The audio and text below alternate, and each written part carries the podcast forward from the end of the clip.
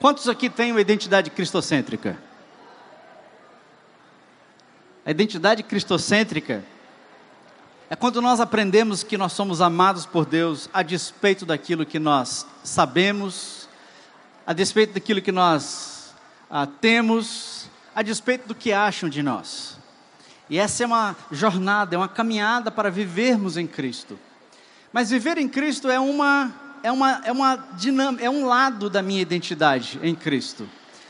A outra dimensão da minha identidade em Cristo é a minha identidade missional. Mas o que é ter uma identidade missional, então, irmãos?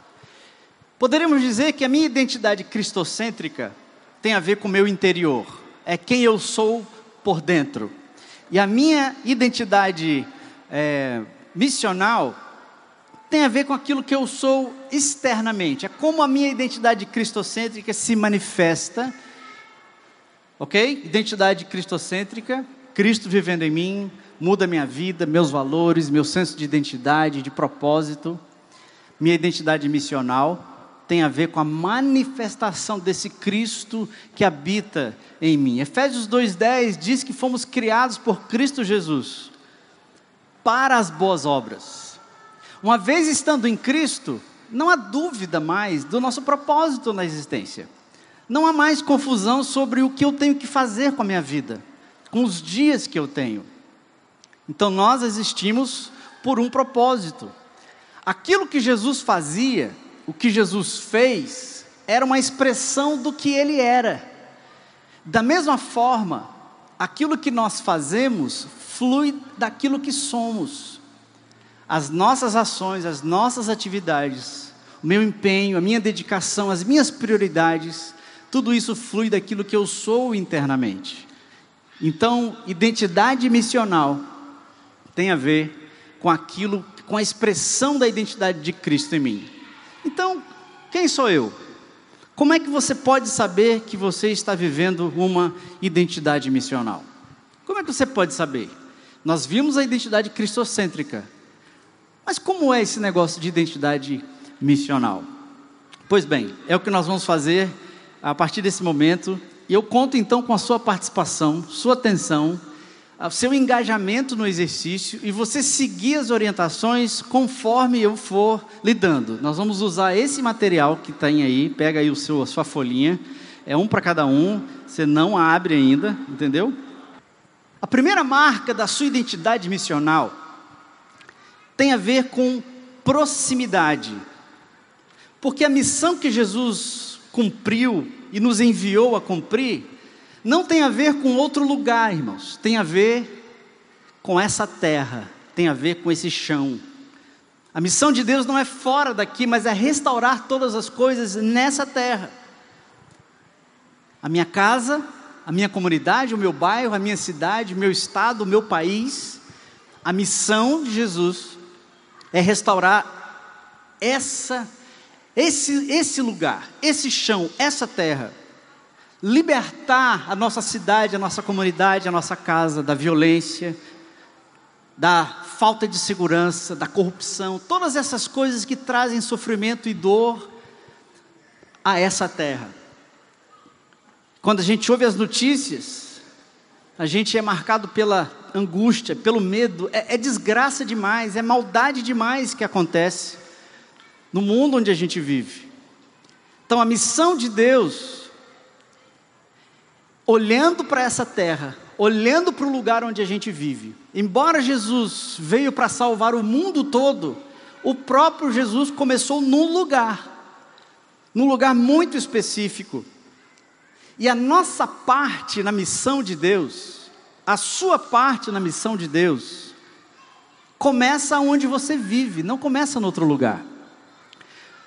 Primeira marca da sua identidade é quando você olha ao seu redor e você identifica o que está acontecendo nesse lugar.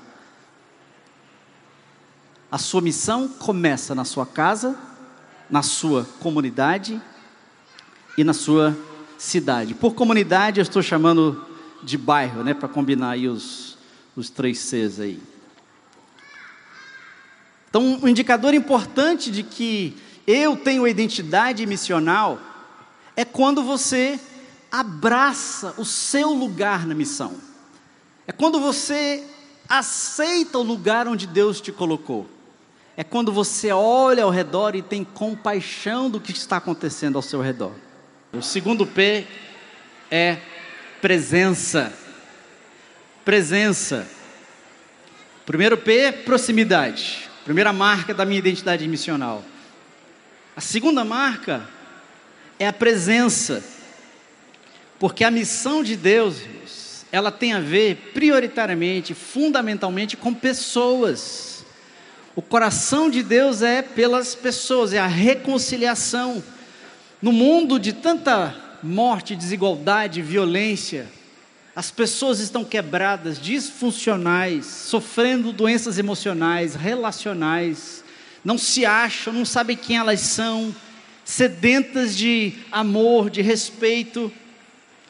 Mas Deus não nos abandonou, Deus não abandonou a humanidade, mas Ele se compadeceu de cada um de nós, Ele se encarna, sofre a nossa dor, morre na cruz, destrói o mal, destrói o pecado, vence a morte na ressurreição e nos dá a vida plena, uma vida que não tem fim. Esse é o plano de Deus, é o que Deus tem feito ao longo de toda a história. E a missão que Jesus deixou para nós não é diferente. A minha identidade missional, ela se manifesta quando eu me faço presente às pessoas, quando eu me importo com as pessoas, especialmente as pessoas que estão próximas a mim. Primeiro P, primeira marca, proximidade. Está próximo de mim, é o meu chão, o meu lugar. Segunda marca da minha identidade é a presença. Minha identidade se manifesta quando eu me faço presente, quando eu me importo com as pessoas. Então, uma pergunta importante é: quem é o seu próximo? Quem são as pessoas que vivem próximo, vivem perto de você, no mesmo lugar, seja em casa, seja na comunidade, seja na cidade? Quem são as pessoas que vivem perto de você? Considerando os lugares onde você vive, trabalha, pense nessas pessoas. Seus filhos, esposa, vizinhos, comerciantes, colegas, chefes. Você sabe, você sabe quem elas são? Você passa por elas regularmente, você trabalha na mesma repartição. Então, mais importante talvez do que quem está próximo de você é de quem você é próximo. As pessoas estarem próximas a nós, acontece, não tem muito a ver comigo. Mas a pergunta importante é: eu me faço próximo, ou melhor, eu me faço presente a que pessoas? Como na parábola do bom samaritano, em Lucas 10, 29, quem é o meu próximo? Era a pergunta. E Jesus conta aquela história daquela pessoa que estava havia sido assaltada, estava desfalecendo à beira do caminho e passa o escriba, passa o fariseu e passa o samaritano. Aquela pessoa estava próxima, ela estava perto. Mas quem de fato se fez próximo foi o bom samaritano. Ou talvez poderíamos dizer, o bom samaritano, ele se fez presente. Ele parou, mexeu na sua agenda, mexeu no seu dinheiro, mudou a rota para onde ele estava indo. Ele esteve presente. Então, pensando no seu círculo de relacionamento, nesses círculos, né, casa, comunidade, cidade, quem são as pessoas que você realmente se importa? Quem são as pessoas para quem você demonstra a graça de Deus? Estando plenamente presente. Pense nessas pessoas: casa, comunidade, cidade. As pessoas que estão bem próximas, as que não estão tão próximas assim e as que estão um pouco mais distantes. Mas pensando nelas, que estão no lugar onde você trabalha, onde você atua e se diverte, a pergunta para mim e para você é: dessas pessoas, a quais, a quem eu estou de fato presente. Porque o grande desafio de ser presente, de, de, de me importar, de cuidar, é porque eu preciso rever as minhas prioridades, eu preciso mexer na minha agenda, eu preciso mexer no meu, no meu plano, no meu projeto, todas aquelas coisas que não são necessárias, eu preciso reduzir o ritmo, porque para eu manifestar a minha identidade missional, eu preciso, é preciso presença, não só estar perto, mas me importar, parar, perguntar, sentir, ver, conversar, perguntar como vai. É possível que nós convivamos com pessoas perto da gente por décadas, mas nós não estamos presentes para ela, porque nós estamos sempre correndo. Então, pensando nessas pessoas, o que elas estão vivendo, o que elas estão sentindo, você as conhece? O terceiro elemento da sua identidade missional é o poder. Proximidade, presença e o terceiro, poder. A missão de Deus nessa terra, somente podia avançar mediante o poder de Deus. Jesus precisava de poder. E ele manifestou o poder de muitas formas. Curou, libertou, ressuscitou. Os apóstolos, eles testemunhavam não com linguagem persuasiva, mas com manifestação de poder. Os primeiros discípulos que foram entregues à morte, eles só o fizeram porque eles estavam cheios do poder. E quando nós olhamos ao nosso redor, talvez a nossa, a nossa própria casa, na nossa comunidade, na nossa cidade, no nosso país, diante do caos, parece que o mal vai prevalecer, parece que o poder da maldade impera, da corrupção, da violência. E eu não sei quanto a você, mas eu me sinto frágil, fraco, com medo, quero fugir do meu lugar. Quero fugir do lugar onde Deus me colocou, porque não está bom aqui. Eu não quero lutar, eu quero fugir. Quando eu olho então para esse lugar onde eu vivo, casa, comunidade e cidade, nos sentimos fracos. Mas é exatamente aí que Deus inverte a lógica. Olha só o que diz em Atos capítulo 8: Recebereis poder ao descer sobre vós o Espírito Santo, então vocês serão minhas testemunhas. Ou Jesus, antes de ser assunto aos céus, toda autoridade me foi dada nos céus e na terra. Portanto, vão e façam discípulos de todas as nações. E, e tem mais uma coisa: eu estarei com vocês até o final. Sem a presença e sem o poder de Deus, nós não podemos cumprir a missão, irmãos. Porque é na autoridade do nome de Jesus, é no poder da sua ressurreição, e é na presença do Espírito que a sua igreja avança nesse mundo, desfaz as obras do inimigo e manifesta o reino de Deus. Quantos estiveram na Páscoa cidade? Quantos puderam estar presentes? O que, que aconteceu ali, irmãos? Nós estávamos usando as armas que Deus nos deu as armas que nós podemos empregar. Estávamos diante daqueles lugares, daquelas instituições que representam o poder, e a gente estava ali dizendo que o poder verdadeiro é do Senhor Jesus. O Senhor é o dono dessa cidade, o Senhor é dono desse país, o Senhor é dono da minha casa. Sem poder é impossível cumprir a missão. Então a pergunta para você agora é: qual é o poder que Deus colocou em suas mãos. O que é que Deus te deu para você cumprir a missão? Que recursos Deus colocou na sua mão? Lembra de Moisés, sozinho no deserto, e Deus o manda para libertar o povo de Israel, que estava nas mãos do império extremamente poderoso, o mais poderoso da época. E Deus envia Moisés para libertar o povo, e Moisés diz: Mas Deus, como é, como é que eu vou lá? Eu sou fraco, sou incapaz, o que, que eu vou falar para o Faraó? Em Êxodo 3, então, Deus diz: o que eu vou. É, você vai dizer o seguinte, Moisés: que você vai é na autoridade do meu nome, não é no seu nome, você vai na autoridade do eu sou. Diz para ele que Jeová te mandou. É em nome de Jeová que Moisés foi.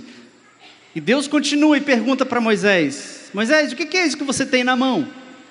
E Moisés, como um pastor de ovelhas, ah, isso aqui é um cajado para tanger as ovelhas. E Deus transforma aquela ferramenta rústica de um pastor de ovelhas do deserto num instrumento que manifestou tremendamente o poder de Deus. Poder de, a missão de Jesus não pode ser realizada sem o poder. Quais são os recursos que Deus colocou na sua mão com o propósito de você cumprir a missão?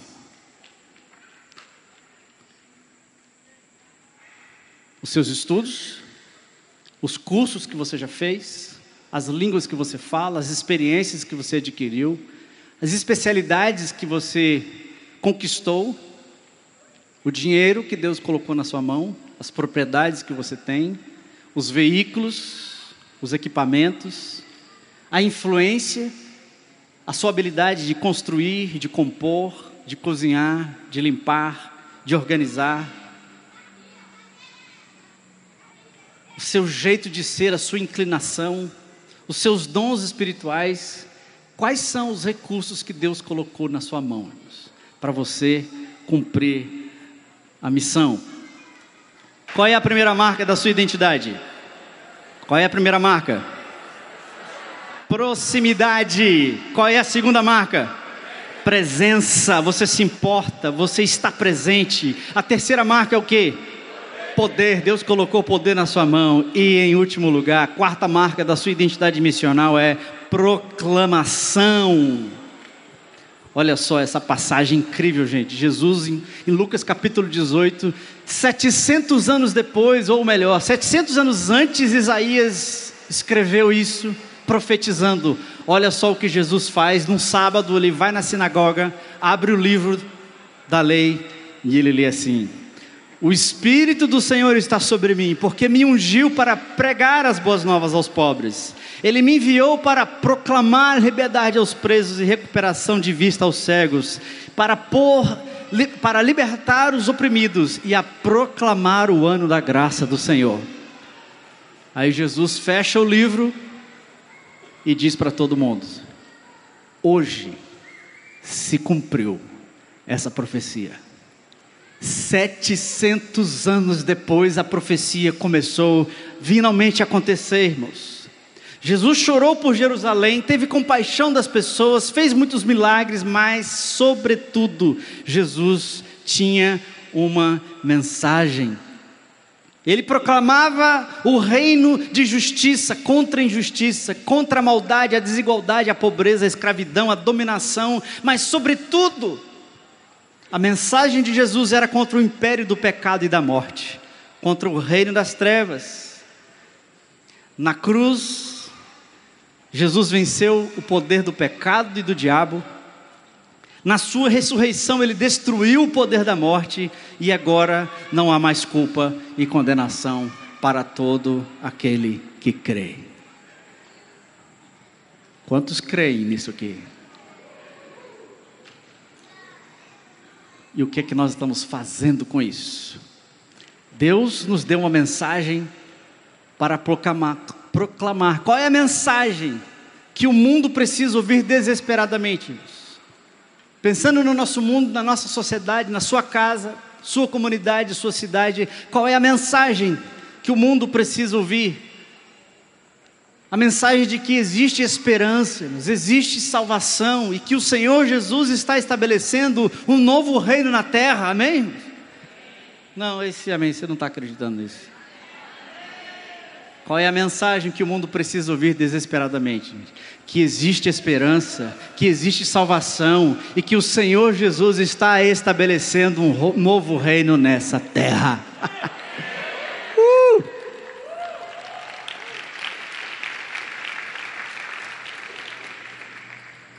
Mas, quem vai levar essa mensagem? a fim de que creiam. As pessoas não sabem, elas não têm esperança. A esperança está no governo, a esperança está nas eleições, no ministro da Fazenda, no Trump, na Rússia. A esperança está nos organismos humanos, nas instituições humanas, que obviamente têm o seu lugar, têm o seu papel. Mas a mensagem que os discípulos pregavam, o Evangelion, o Evangelho, o Evangelho era uma palavra que os arautos de César usava. Ele ia pelas cidades, anunciando para aquela cidade que César era o novo senhor daquela cidade. Vocês agora estão sob o domínio de Roma. E os discípulos, estrategicamente, eles pegam essa palavra que os romanos usavam e põem uma outra mensagem atrás dela. Era de que não é César, não é o governador, não são os poderosos desse mundo que estão imbuídos de poder. Existe agora um novo reino e um novo Senhor, ele já começou, arrependei-vos e crede, para que você seja salvo. Essa era a mensagem. Mas quem vai levar essa mensagem a fim de que creiam?